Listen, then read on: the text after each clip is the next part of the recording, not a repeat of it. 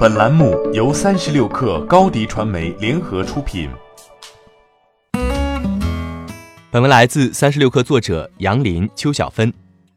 三十六氪从多个信源获悉，五八同城对优信的收购案已经告吹。此前，五八严肃考虑过收购优信，已经派团队进入优信进行尽职调查，但最终五八决定停止这项收购进程。一名优信内部人士对三十六氪表示，在五八的股东看来，一方面为了这项收购需要支付金额太多，此外，五八金融旗下的 Golden Pacer 与优信金融合并后，五八其实已经获得了优信最重要的部分，没有必要再去接这个盘子。另一位知情人士对三十六氪称，优信的全国购业务数据增长表现不佳，这是五八最终却步的原因之一。此外，五八也担心在此项业务上再次与瓜子陷入消耗战。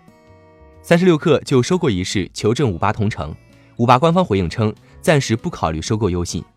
五八同城此前对二手车领域参与意愿颇高，由此今年五月，五八同城宣布将战略投资优信，方式是购买后者一亿美元，约合七亿人民币可转债。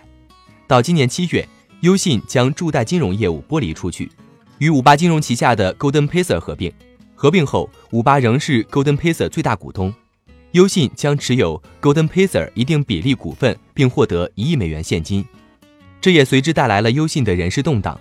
多名内部员工对三十六氪称，目前优信内部偏金融业务的管理层离职较多。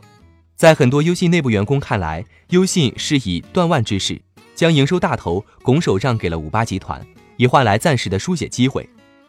这一交易对优信的好处在于，优信需要为贷款做担保。一直需要压一笔相应的保证金在银行，这对其现金流造成了压力。截至二零一九年六月末，优信促成二手贷款余额为三百三十二亿元。双方合作后，Golden Pacer 将为优信的二手车在线交易提供助贷服务。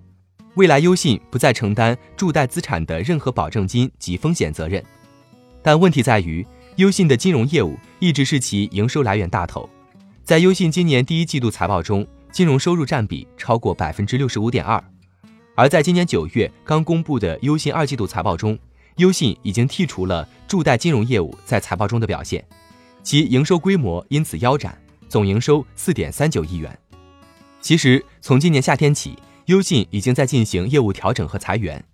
三十六氪了解到，优信大学也在年终的这轮调整中被裁撤掉。戴坤曾在二零一七年的公开演讲中为优信大学背书。优信大学承担着优信集团巨大的历史使命。有内部人士认为，优信大学的消失意味着其在人力结构上面临重大调整。本来，对于去年赴美上市的优信来说，二零一九年应该算是开启全面盈利之年。年初时，高盛和摩根大通就做出预测，认为这家公司将在二零二零年或最早于二零一九年实现盈利。但是，还没等迎来盈利，在今年四月。优信就一度因遭遇美基金投资的恶意做空报告侵袭而损失惨重，股价一度跌到一点四四美金，约合十元人民币，市值蒸发近一半。根据优信第二季度财报显示，上半年优信实现营业收入八点二七亿元，净亏损六点五亿元，去年同期亏损额为六点三亿元。欢迎添加 baby 三十六克 b a b y 三六 k r。加入克星学院，每周一封独家商业内参，终身加入学习社群，聊风口谈创业，和上万课友一起成长进化。